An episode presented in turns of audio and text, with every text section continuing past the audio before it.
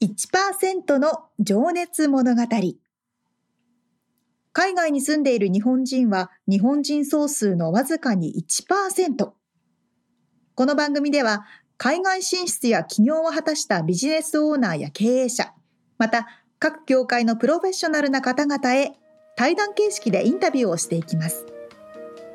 日本の未来を背負うグローバルなプロフェッショナルたちの仕事哲学とそこに燃える情熱に迫ります。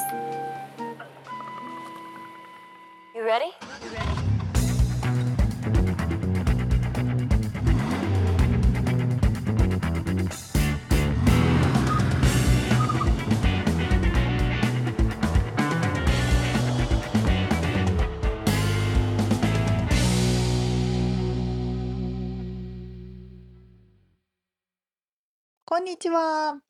こんにちは。1%の情熱物語274回です。皆さんお元気でしょうか？元気ですか？あのね、最近ね、ついにね、うん。エスプレッソマシンを買いました。おー。エスプレッソマシーンとは？コーヒーメーカーはコーヒー作るもの。うん。エスプレッソマシンはエスプレッソの粉を入れてエスプレッソを作る。プラス大体うん。あのラテとか作るシューっていうスティーマーもついてるんですね。一緒に。うーん。結構高いよねあのいやいや。そんなことない1万円ぐらいじゃない？あそんなもんか。うん。そうそう。あれでもあのー。沙織ちゃんってコーヒー飲めるんだっけ？コーヒー飲めないんですけど 聞いて聞いて大事大事ここ。よく。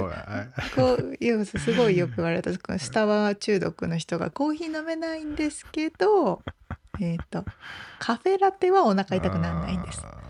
そうね。薄めるってことですね。多分牛乳で。膜を張ってくれてるんでしょうね。ああそういうことね。ということでエスプレッソがいるわけだ、エスプレッソがいる。なるほどなるほどはいはいはい。で、スタバに行く回数がもう10、100分の1ぐらいに多分減るかなみたいな。ああ。まあ、お金セーブしようって話なんですけどね。確かにね。100、うん。まあ、スタバのカフェラテが今いくらかわかんないけど。5ドル50ぐらいかな。もうじゃあ20杯飲んだら元取れちゃうぞみたいな感じ？え、そうです。一瞬ですね。まあそれは買った方がいいわ。ねそうなのよね。まあ行き行くっていうのが楽しかったりはするんですけど、ね、ああまあそうだね。まあねそんなことそんなようなことでみつさんの家もあります？コーヒーメーカーとか。コーヒーメーカーあるよ。あのタイマーついて普通にまああの豆を入れといたら朝俺はあのタイマーじゃねえな。まあセッティングしといてで朝、うんうん、ウィーンって豆をいってくれてそのままコーヒーポトポトポトポト入れてくれるやつ。え本格的。でもそれも別にそんな高くないよ。100ドルしないと思うんですけど。するのかな？分かんないな。えじゃあ毎回真新しい。豆を入りたてのやつを、すごい、うん、美味しいですけどね。わすごいですね。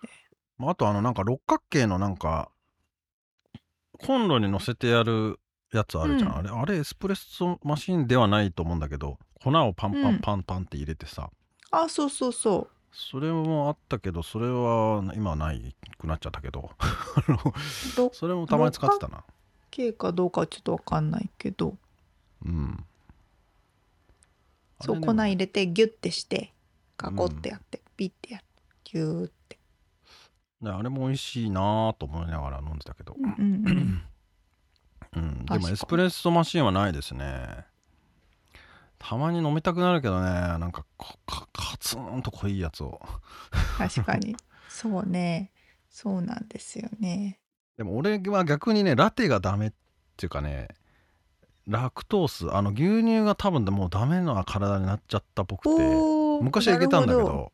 うん、うん、そうそう。だから逆にラテじゃなくてもエスプレッソの部分だけくれって感じになっちゃったんだよね。我が家もでもあれですよ。ラクタスの入ってる普通の牛乳とか全乳は全く使わないああそうかそうかそうか。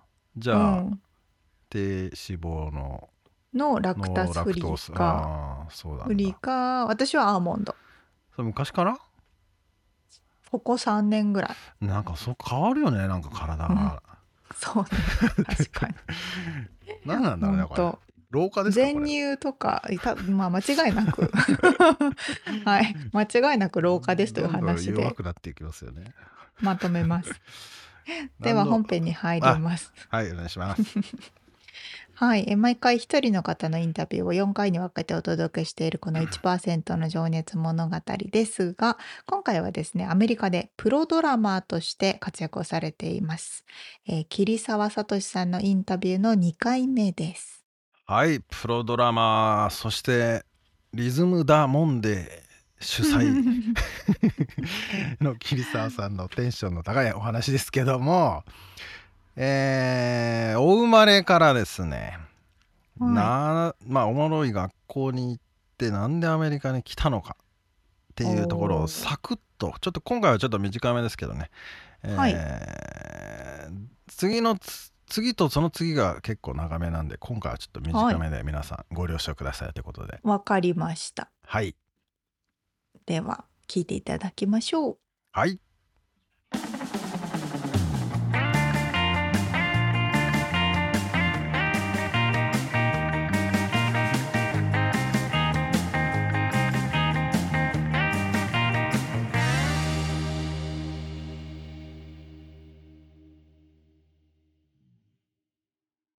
まずお生まれが、はい、えっ、と東京都あのねあ東京都中野区で、はい。えー育ったんですけど、はい。僕が、えっと、両親が長野の人間だったんで確かねうちの母ちゃんが、えっと、僕を産み落としたのは長野ですね。あ。そうなんですね。まあでもあのもうそれは多分あのなんですかじ実家に帰省して僕を産み産み落としてあー産むためにね。であのだからあの基本的には僕長野に住んだことはないので東京まあ、でももしかしたらそこでダモンデをダモンでやったかもしれないですね。習得したかもしれない 記憶のどっかにあるんでしょうね。はい。なそれだからまあ東京中野区出身ですね。そうですね、はい。でそこでじゃあどんな子供だったか。あもうねあのここにも書いてあるんですけどやっぱりね野球選手になりたかったっていうのがあ野球やってたんですね。やってましたね。あマジっすか。えー野方東っていうえー野球チームに入って。まああのまあ板川さんとね僕結構同じ世代なんだと思うんですけど、僕らの子供の時って、あはい。あんまり選択肢なくなかったですか？それは何の選択肢あの将来の夢みたいな。職業ね、うん。いやなかったっすよ。夢って職業なかったっていうかイコールみたいなのあったじゃないですか知らなかったっすよ。そう知らなかったうん。だから野球選手になるってなんか5個ぐらいある夢のなんか1つぐらいそうそうそう。お医者さんか警察官か野球選手みたいな。あのだからみんながやっていて面白そうだなって思ったものが将来の夢みたいなことになってましたけど。ただあの音楽に出会うまでは野球やってましたねちなみに音楽出会ったのはいつなんですか？えーっとうちの母親が音楽をやってた人間なのでああのかなりあの子供の時から音楽は周りにあったんですけどちなみにお母さん何をやられてえーたおうちの母はですねあのカーペンターズとかビートルズの世代だったんで、フォークギターを弾いてたんですよ、おー。でも僕を産んでからは多分そんなにはやってなかったんですけどなるほど。常にあのね東京中野区から長野に帰る時はあのな年に1回帰るわけじゃないですか、うん。車の中で常にビートルズが流れて常にカーペンターズが流れて。うん。で僕も英語なんかその時全く分かんないのにビートルズのモノマネとかして、へやったえりしてですね。そなるほど。その影響も多少はあったのかななんて思いますね、うんうんうんはそっかそっか。まあじゃあ次に行くと、いはい衝撃を受けた出来事人生の転換期となったエピソードがあれば、まあこれはもう月並みで申し訳ないんですけどやっぱりアメリカにあうん、あ来たことの、うん、来たことだったのかな。えっと、で、あの、やっぱりもう一つ衝撃的というか、あの、まあ、うん、まあ、転換期だったと思うのは、やっぱりそのさっき言ったようにロスの音楽学校に在籍中にうん。仕事行ってうん。歯が立たないっていう経験をしたことが僕にとっての大きな転換期とありがたいことに奨学金を2回もらうチャンスがあったのでアメリカに残るっていう選択肢を打てたってことですね。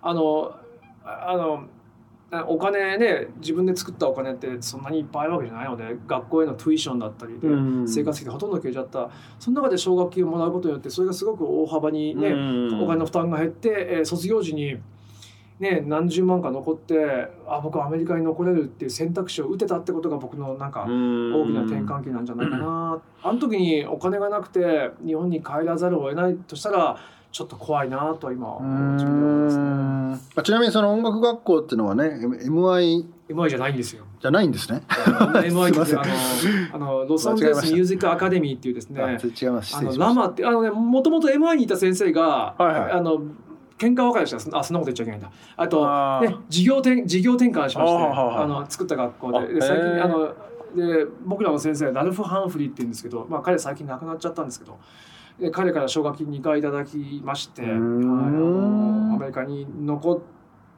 残り始めたら気がついたら今17年ぐらいいるって感じなるですほど。そっかそっか。じゃあアメリカに来て人生変わったなっていう。それは間違いなく言えると思いますね。うんオッケー。じゃあどこから聞いてどう聞いていこうかな。あじゃあちなみにでもそのアメリカに行きたいなっていうのはあったんですか、あありましたね。あのきっかけですよね。うん。あの二十歳ぐらいの時にですね、僕うん。たまたま日本であのミュージカルのあの仕事ドラムの奏者というよりかなんかドラム役みたいのでミュージカルにちょっとドラム演奏して軽くセリフあるみたいな。それ日本でです日本でです、はいはいはい。あの芸能人が出るようなミュージカルでそのオーディションにたまたま僕受かって、まあ、僕若かったんですけど、へーで受かってで、まあ、なんかドラマー役みたいな、うんでドラマー役の僕とは別に、うん。あのいわゆるそのオーケストラもいたんですよね。だからドラマーが2人いたんですけど。うん。でそのですね、えーそのオーケストラにいたトロンボーンのですねこれもまた亡くなっちゃったんですけど広原正則さんっていういわゆる日本の中のいわゆるそのいわゆるそのあのあのフリーランスのトロンボーンの方が、はいはい。その人がですね「お前ニューヨークの空気吸ってこい」っては言ってきたんですよ。もうそのい一個のセリフです「お前ニューヨークの空気吸ってこい」これだけ。で僕でその時にちょうどそのミュージカルの仕事二十歳の時に、うん。まあ、具体的な金額言うと50万円ってギャラもらったんですよ。うんで二十歳の時の50万円ってうん。今僕らで言うと多分1000万円ぐらいの 気持ちじゃないですか。だからねあの僕にとってはなんか1億円ぐらい手に入ったみたいになっちゃって。あでここで僕まあ若かったんであのねあの世界一かっこいいこのお金の使い方は何だろうってずっと模索してたんでうん。服とかね。ー例えばその時流行った G ショックを買うとかね。そうじゃない。ね。あこれもさあのこれと同じ理由ですね。ああなるほど、うん、あのあのね世界一かっこいいお金の使い方ね例えばなんか女の子と遊びに行くとかじゃなくて。でそういう模索してる中に「お前ニューヨークの空気吸ってこい」って言われてはっ「これだ!」って思ったんですね。うん。って言ってその数ヶ月後には僕本当にマンハッタンにポツンと立ってましたねこうやって。その50万の使い道はニューヨークに行くに行くってこと。でそっから僕ニューヨークにはまってしまってまあニューヨーク行ったことあありりますすあります。あの恋に落ちるじゃないですかあの街に。なぜかわかんないけどこの街は俺のものみたいな なんじゃないですか。なんかなんかねまあなんですかねあのあなんかそんなはしかみたいなものにかかっちゃったんですけどでそっから日本で仕事してはい。演奏仕事してお金貯めたらニューヨークに行くっていう生活を年に2回ニューヨークに行くっていう生活を4 4年ぐらいやって僕の記憶だと多分7回日本とニューヨークを往復してた。それはちなみに何するんですかニューヨーク？もうニューヨークに行くだけです。ジャズのブルーノートとか行ってはい、もちろんブルーノートも行きましたし自分でも演奏しましたしあの初めてニューヨークで演奏した時曲の途中で「お前いいや」っつってステージから降ろさした。あれもまたいい経験でしたね。はあ。はじ厳しいですね。あ黒人あそんなお前ふざけんなとかじゃなくていやいやいやお前頑張ってんの分かるよ。あー。分かるよ。だけど次が詰まってんだよっていう。あまあ、本当にお前お前死ねってのをすごくオブラートに包んでくれて 黒人の人がねえーってあそうかって言っておおそれおをいくつぐらいの時ですか？あ多分は21ぐらいですね。あー。21二十歳ぐらいの時ですねまあまあでもショックですよね。まあでもいいいい経験になりましたねそれは。音楽やりに行くとか聴きに行くとかっていうよりももうとにかくニューヨークに行く。っていうことが。何何かあっても何何かあったら全部受け受け止めるみたいな。なるほどね。すごい貧乏旅行でしたけどあの時はねまあ20代だったんでパワーがあったんで何でもできてましたね。でもなんかそういう話やっぱいありますもんね。そのファッションやる人にしても音楽やる人にしても。あそうですか。アートやるにしにしてもうんニューヨークで恋に落ちる。そうなんか 魅了されちゃってるっていうみたいな。ね、からこのそのニュお前ニューヨークの空気だけ吸ってこいっていう。空気だけ吸うに何十万かけるって 二十21歳の僕はかっこいいと思ったわけですよね、まあかっこいいっすね。うん。それを実際実際にやってしまったっていう。なるほど、はじゃあ結構もうなんつうんだろうな。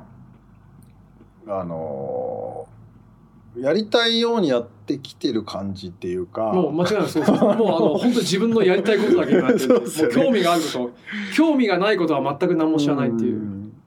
でまあアメリカにじゃあ残ろうと、はい。音楽大学じゃないえーっとまあ、大学ではないんで、えっと今はね大学になっちゃったんですよ、ミュージックアカデミーをね、はい。卒業されてでもそこからすぐねいきなり仕事があるわけじゃないと思うんですけど。1年ぐらい、どういう生えっとね活なんですか、、仕事は実はねあえっとね8か月後ぐらいにあるんですね。あったんあのい月に1回あるかないかぐらいが8か月続いて8か月後にやっとなんか月々まあドルで言うと800ドルぐらい稼げる仕事にやっとありつけたんですね。ねでそれでえーっと、まあ、これ余談なんですけどそれで、まあ、最初それジャズなかったんですけどナイトクラブであの一晩中あのダンスバあのお客さんを踊らせるっていうバンドに今でもやってるんですけどでジャズの世界に行ったのが、はたまたまですね、まあ、ちょっとアメリカに住んだことある人しか分かんないと思うんですけど僕ら携帯電話って番号を選べるじゃないですかエリアコード。うんでで僕その時パサディナに住んでたんで、うんうんエリアコードは66なんですよ。うんで僕、まあ、携帯買いに行って電話番号選べるよって言われて「へえ選べるんだ」ってなってで僕誕生日が8月18日なんですね。うん。で818っていう電話番号を選べるようになってあこれだってなって。あはい。はこれこれ僕ねで本当本来は僕の住所的には626なんですけど、はいはい。僕はあえて僕の自分の誕生日をね、いはいはい。818み自分の見慣れたまあ数字を選そんなに遠くないエリアですもんね。んでで取ったんですよ。うん。でそしたらまあまあ誰かが僕の電話番号を誰かに渡してくれてでその人から電話がかかってきたんですよ。うんでそれジャズの仕事だったんですよ。ね、うん。お前なんかちょっとジャズできんじゃんうん。仕事あんだけどやるみたいな。うん。で僕その時もう本当に片言の英語ですよね、うん。もうだってアメリカの音楽学校1年で出ただけで英語なんか喋れるわけないじゃないですか、ででまあその仕事でちゃんとやったんですよね。はい。でそこで出会った人からもう依頼がブワー来るようになって。うん。であのそのジャズの仕事っていうのがそのサックスがいてトロンボーンがいてトランペットがいてっていわゆるホーンセクションがいるビッグバンドに似たような形態だったんですね。だからひバンド自体がまあ10人12人みたいな、だから名刺をまあ極端な話で言うと10 1日10枚配られるんですよ。ねでそこからもう行くたびにどんどん名刺くれ名刺くれっていうようになって一気にブワーって広がったっていう感じなんですけどでさっきなんで僕が電話番号の話したかっていうと、そのなんでその、えー一番最初の仕事をくれた人が僕に電話したかっていうとはい。エリアコード見てお前のこと近所の人間だと思ったってことですよ。あああのあであの時に66だったら多分この仕事取ってないこことになるかもしれない。そしたら今の広がりってなくなっちゃうんじゃないかなっていうのがあって。あちなみに818ってバリーですね、あのシャマノークスとか。そうですよね。だからユニバーサル・スタジオとかもあの辺。あそうですね。あのだからあのあのハリウッドの左上あたりそうですよね。全然あのあのねバンナイズとかあそこら辺ですね、だからミュージシャンとかもいるってそうあそこら辺多いですね、うん。はい、もうその通りで、うん。僕を近所の人間だと勘違いしてくれたんですよね。はいはいはいはいで一番先に電話したって。えー、ラッキーっすね。ラ本当ラッキーでしたね。これは本当にあの偶然ですね。はないるほど。面白いですね、はい。これは本当の話です。えー。はじゃあ、い、はい、えーっとねじゃあちょっと待ってもう今の仕事のまでの経緯になっちゃったんで、うん。次の今からじゃあ仕事の掘り下げをしていこうかな。はいはいはい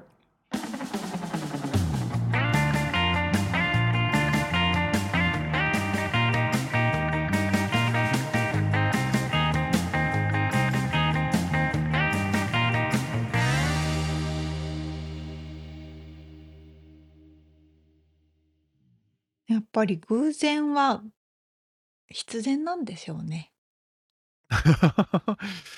偶然は必然偶然っていうのはないっていうかやっぱ縁が呼んでるものがあるんでしょうね。ああそういう意味ですね、うんねえでも誕生日をっていう話だよねエリアコードの話だよねそうそうそうそエリ818う。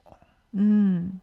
まあこの辺に住んでる人はね結構ファミリアというか見たことある、うんもう俺も昔818の番号だったんだよねあのそうなんですか？はい前前職の時の番号へえ。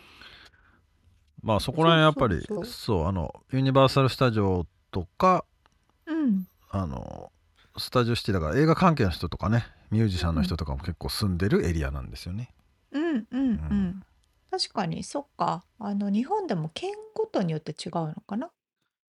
あれは県の中でも違うよねあきっと、そうあそっかそっか確かに、うん、そうですね。0565でしたけど僕の実家は。その地域なんですねきっと。うん。どういうふうに分けてるのかね。確かにそうですねまあでもやっぱそれを見るとああこの辺に住んでるのかなとかも分かるしあの日本だと車のナンバーがねなんとかナンバーああーあっちから来てんだみたいな、ね、そうだそうだそうだ。神奈川ナンバー山梨ナンバーありますね、まあ確かに。まあ面白い話ですよね、うんうん。それでつながってきてるっつうのは、ね。うん、いやでもニューヨークに行ったら 俺の街だってやっぱ思うっていうのがすごいなと思って。いや俺ちょっと言わなかったけど俺ぶっちゃけ俺はねニューヨークは俺の街じゃねえと思った。あそれもあるのか。逆 俺はにね。カリフォルニアだと思った、ああ、うん。なるほどね。そっかそっか、うん。まあただもちろんやっぱ感じるものはめちゃくちゃいっぱいあると思うし、うん、うんうんうん。あのーうんなんていうか、ま、魔力みたいなものはあるんだろうなっていうのはわかるけどね、あーやっぱ引きつけられる人は磁石のようにね。う。んなるほどね。いや本当に一流の人たちがねあそこに集まってきているわけですから、確かに。うん。まあ、特にそういうアートとかファッションとか、そうね。お音楽とかのねところはもう切磋琢磨されててそうなの。洗練されてるよね。あのよくニュースとかねでも見るけどやっぱニューヨークを歩いてる人って東京の人もそうだけど、おしゃれじゃないですか、うんロサンゼルスはうんうん。ほぼほぼパジャマで歩いてる。これマジですよね。まあそうですね。大体ヨガパンツかね、まあ、楽な格好でね短パンと。マジで。マジで。まあでもそれがいいんすよ。まあまあね。楽それ人によりますよ。それが大嫌いっていう人もいるしね。そうそうあのー早く冬になんないかなとかっていう人はおしゃれな人が多いんですよ。あーその確かにそう。もう俺夏が大好きだからさ。毎日同じでものでも服いけちゃいそうだし 夏とか。そうそうそう。確かに、まあなるほどね。まあでも50万円二十歳とかそのぐらいの50万円の使い道としては、うん。結構最最高な使い方だよね。今聞いてみるとね多分、ですね。うん、と思いますよまあそのニューヨークの空気吸ってこいっていう助言をしてくれた方いいかっこいいいなたっつうのもねまたそれはすそう。あうん。れすごいことですけど、すごくラッキーな、うん、うん、こまあとです。よ、確かに。まあでもそれがまあニューヨークじゃなくても僕はもう19の頃チャリで旅して沖縄に行くフェリーの上でうん、何かを感じたもんねやっぱり、やっぱね多感な時期だからね。そうそうそう。世界は広いぞみたいな、いや本当。うん、そうそういうもんなのよ。あんだよな、まあ、だからだから別にどこに行きゃいいってもんではないんだけども。でもやったぱだ。若い時はいろんなことをやっぱ見聞きしてうん。体験することですね。うん。でも確かにニューヨークはそのなんかいろんな可能性がもうひしめいてるような気はするね。そうですね。確かに。うん。なるほどね。えーっと、はい。それで？うん。まあ、そ次んな回はニューヨークの魔力に取りつかれ。まあそれでに。まあでも LA に来たんですけどね。まあ LA に学校があったっていうことでまあ奨学金もねもらってらっしゃるのでまあそういうこともあるんだと思うんですけどはい。まあ、そこから、えープロとして、まあ、学校出たからってねいきなり仕事があるわけじゃないとは思うんですけど、まあ、その辺の話から、えーあそう次であれですねその高校中学校の話がちょっとまた出てきたりとかして、うんうんうん。うん、またこう深い話にも入っていったりします。日本人はいが本来持っているリズムの話とかね、おおおもろそうでしょ？おもろそう楽しみにしといてください。はいでは楽しみにしておりますはい。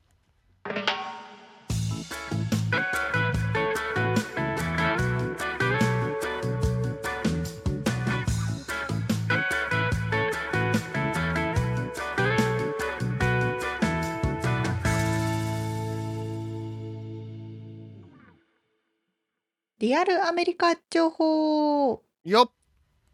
このコーナーでは最新のビジネス生活情報をアメリカ・ロサンゼルスよりお届けしてまいります。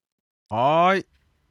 えーっと、最近見たネットフリックスのドキュメンタリーの話ですと。ほリブ200 Secrets of the Blue Zone っていう今年出たばっかの新しいネットフリックスが作ったドキュメンタリーがあるんですね。うはいリブ200なのでまあ100歳まで生きるっていうその長寿の秘密を研究している人の著書をもとにした話で、うん実際にその著者の方がそのブルーゾーンって呼ばれる特別な地域を世界巡っていくって話なんですよね。ああそういう地エリアがあるってこと？ブルーゾーンっていそうそうそう。その人がえっとねダンババルババトラーさんかバトナーさんかな？っていう人がいるんですけど、うん。彼がその見つけたブルーゾーンって呼ばれ呼ばれる場所を巡るんですが、えーやはり一番注目される第1話に登場したのは日本ですね。えー、やはり長寿といえば日本は一番。それ何？フィドキュメンタリー的なもの？ドフィクションのドラマ？あドキュメンタリーなんだね。うん。うん。完全にドキュメンタリーうん。でその著者の人があのそこに行ってその町の人と話したりとえか、ー、面白そう。科学的なうん。データをもとになんでこの国とかこの地域とかはそれだけ長生きするんだっていうのをまとめてると。なるほど。でその1話の第1番初めに出てくるのがはい。沖縄えー、あー確かに長寿といえば。そう。長寿といえば沖縄。ほでやっぱ沖縄の人たちはその、まあ、いろんなそのファクターがあるよっていうのを紹介していくんですけどううん沖縄の人たちはあのみんなで集まって踊ったりとか、そういうコミュニティもあればあとうん海藻とか沖縄だけにしかないゴーヤとか特別なものとかミネラル系のものとかっていうのをすごく摂取してるよねっていうファクターがあったりとか。なるほど。そうそう。っていうのもこう、えっと、紹介していってうん。で私たちって日本で育ってるからあ、うん。気づかなかったなってことが一個そこで私すごい驚いたことがあったんですけどうん。これって日本だけじゃなくて日本あ沖縄だけじゃなくて日本の全てのところに特に昔は言えることなんですけどうん。日本って畳文化じゃないですか。はいはいはい。で椅子で生活してないと。ああ地べたにあぐらかいて座ったりとかそういうことですか？そうそうそう。っていうのがあります。はあはで普段こうやっぱり健康のためには運動をしましょうって言われうんてその運動の中ってだいたいスクワットって入ってきますよねと。ああーそうですねそうですねそうだそうだ。で畳で生活してると実はこれ知らない間に1日100回ぐらいスクワットしてるんですよ。確かにそう。やっぱりねあの特に下下半身の足腰の強さとか筋力っていうのがすごく長寿には大事みたいなのが他の国とかでも出てくるんですけど。だってアメリカ人の人ヤンキー座りできないもんね。うんうんうん。あのもうもちろん鍛えてる人はできるけどそうそう。普通の人はもう固定って転んじゃうもんね、そうなのよ。うん、で毎回こう正座したり立ったり座ったり立ったりうん座ったり立ったり座ったり立ったりこのいわゆるスクワットを私たちはあずっとして生きてきたー生活の中に入ってたわけだそう入ってたっていうのなは特にこうねそういうところで育ってると気がつかないことだったりねあとそのおお庭いじりとか庭いじりとか草むしりとかっていうのもやっぱりスクワット。でこれ1日大体1時間ぐらいやったりするからそこでまたスクワットみんなしてるんだと。だいやほんと畑を耕してたおばあちゃんを見ててもあれは腰が痛くなるわと思ってたもんねまあねそうなのよ。しゃ腰も痛く。ってしゃがんで立って。そうそうそうそう。そう、ん。でもやっぱその代わりにそういうところのメリットも椅子生活とは違ったメリットがあって、まだ単純に足腰が強くなるってことですねそうそれまさに単純にそこなんです。で他のなんかイタリアのちイタリアかな？ヨーロッパのちっちゃな国をね紹介してたんだけど、うん。そこのうん。ちっちゃな地域の人たちってすごい標高標高が高いというかヒル 丘みたいなところに住んでるから、うんみんな自分の家に行く時に坂道登ったり下ったりあと階段登ったり下ったりっていうのがものすごい自然とあるんですって。うんうんうんうんこれもやっぱり足腰が勝手に鍛えられざるを得ないと。だそのエリアの人も割と長生きするってことだった。そうそうそうそう。あそこもブルーゾーンって言われる場所の一つだったわね。その何ブルーゾーンっていうのは何故ブルーゾーンか聞いてもいい？それは後で言うのかな？うんそれは彼がただそういうふうに多分名前つけてるだけななんだと思うんですけど。何の意味があのあブルーにあるんだろうって思ったんだけなん特にね言ってなかった気がする。どあそう。いや最初俺海海の話なのかなってそのタイトルだけ聞いた時にね思ったんだけど確かに確かに。そうじゃねえのかと思ってた。わかんない。でも日本ってねあの藍染めとかのあのブルーってさ日本うのん。青ってさ難しいうん。漢字の青ってあるじゃん、あの青ってなんか日本だよなーって思ったりするんだけど、うんうんうんでも別に日本だけをフォーカスしてるわけじゃないもんね。全然。多分あれじゃないですか。データとかでこう絞っててたまたま青になったところのブルーゾーンとかって話をキャッチーだからタイトルにしてるとかじゃないですか。ああそういうパターンね。うん。うーん。まあでもなんかしら共通点があんのかね。そうそう、うん。それの共通点を5箇所ぐらい取り上げてたんですけど。でその中で1個アメリカも入ってきてて。ほこのアメリカの中で一番長生き地域が私たちのすぐ近くにあるんですよ。あそうなの？そう。あのね南カリフォルニア私たちが住んでる南カリフォルニアのはい。ローマリンダ。ローマリッダ？ーってどこ？聞いたローことない。マリンダってねもうちょっと内陸の方。へえそう。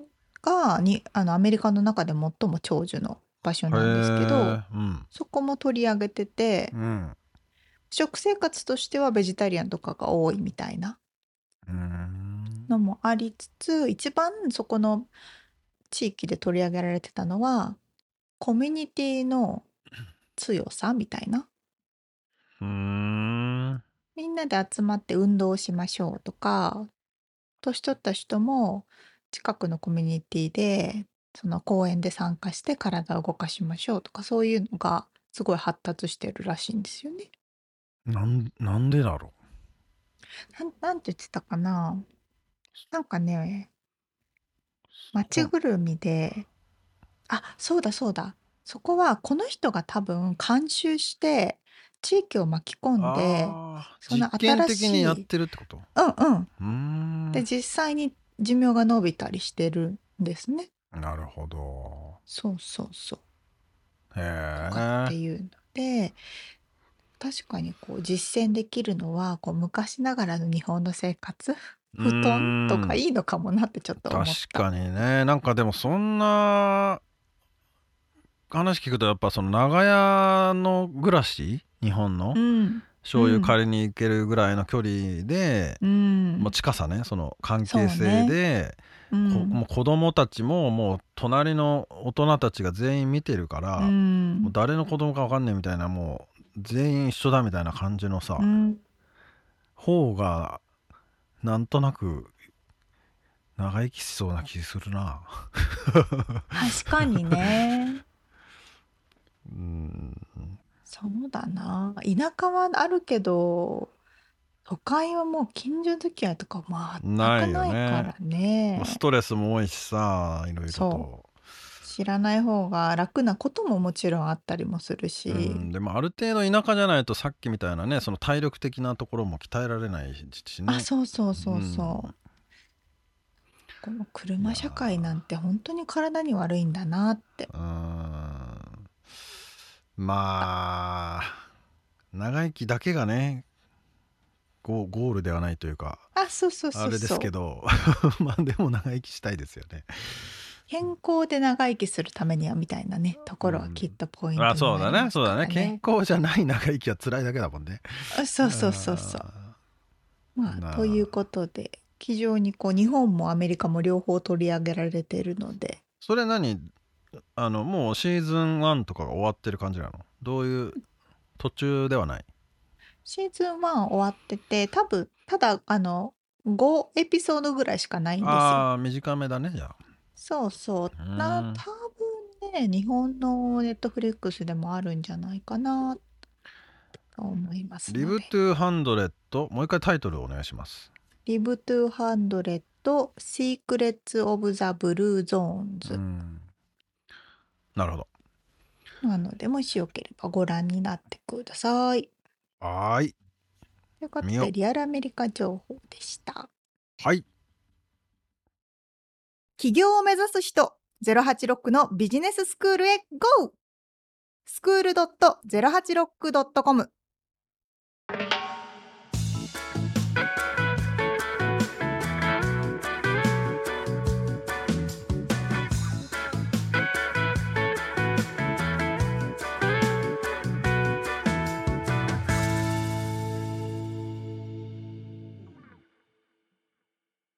締めのコーナーでちょっはとさっきネットフリックスの話をしたので話したいことがあるんですけど、はい。ミツさん見ました？ワンピースの実写版。あ見てない。今サンクチュアリの話をしてたけどそっちね。そう、そう、サンクチュアリもものすごい良かった。うん。ものすごい良かった。面白かったね。いやワンピースね見ようかなと思ったけどまあまだ見てないですね。お見た。とんでもなく良かったですよ。なんか評判いいらいいっぽいですね。そう。あこれはね、ー漫画よりいいすのんごい。まあ、別別物かなと思いつつうん。も全然別物でもなくて、あの、やっぱルフ、あのね、何が一番素晴らしいってキャラクターの人選？へえあのゾロ役の方は、あの真剣佑君っていう日本人あ新田真剣佑だっけ。あなんなんかわなんとなくわかりますけど。わうんうんうん、うんビバリーヒルズ育ちなんですけどうん。なのでまあ両方フルエントというかネイティブうなんので、それ以外の人はそんなに有名でもないのね。そこまでものすごく。うん。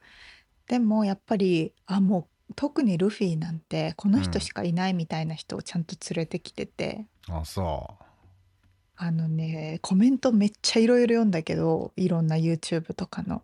ううん。もう大絶賛の嵐でしたよ。あ。そうん、うねえなんかいやうんなんか見見なきゃなと思ってリストには入ってますよウォッチリスうんトに、うんうんぜひぜひ。うん。でもあのもうシーズン2ももう作り出してるとかね。そうん。なんかね6年から12年計画ぐらいでえやってるみたいで、すげえな、そのアメリカ版というかやっぱ本当に力入れてるなって思ったのがうん。ネットフリックスってものによって吹き替えあるものないものあるんですけど、うんうん。今回ね何何十カ国語で吹き替えがちゃんとしあってしかも日本語の吹き替えはアニメの本物の声優さんが全員やってる。の、あーあそうなんだ。そそれはそれで吹き替え俺普段あんまり嫌だけどそれはそれでうんうんうん。あれだね楽しみだね。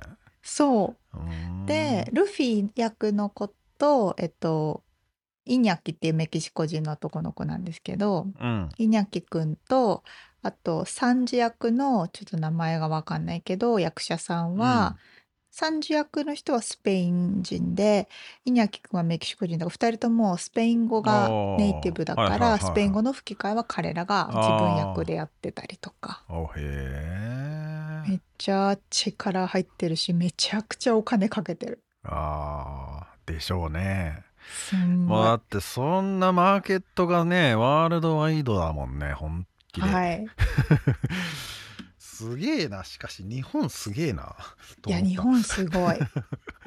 マジであれはすごい。ちょっと。いうのをちょっと語りたかった。あそうですか。まあ一気に見たった感じ？一気にみみ短かったけど、あそうなの？どれぐらい、うん、ササンクチュアリくらいかな。あそうなんだ。まあでもそういうもんか。サンクチュアリもお金すっごいかけてねやっててめっちゃ良かったですよねあそうなんだ。あれお金かかってんの？あれだって2年前ぐらいからみんな体重増やしたり稽古したりして。ああまあそういうところがね。そういうとこも含めてやってるし、うーんまああれもよかったね。主役の一ノ瀬渡さんとかはもともと多分格闘技かなんかされてる方だったりとか。ね本物の相撲レスラーもいたんでしょ？ちょっとあれあんまそうそうそうそう詳しくないんだけどさ、うん。いたいたいた四股を踏みたくなったもんね。ブームになりましたよね 一時期ね。四股踏みがね。何の話やねはい雑談これぐらいにしときますか雑談はね。はい、はい。えー今回お届けしました、えーはい。インタビューとリアルアメリカ情報のインフォメーションはブログに掲載しております。podcast.086.com podcast.086.com または1%の情熱物語で検索してみてください。はい、えー番組がちょっとでも面白いと思っていただけたらぜひフォローをお願いします。お便りレビューもお待ちしています。そして番組サポーターパトロンさんからのご支援も引き続きお願いします。えー詳細はウェブサイトを見てね。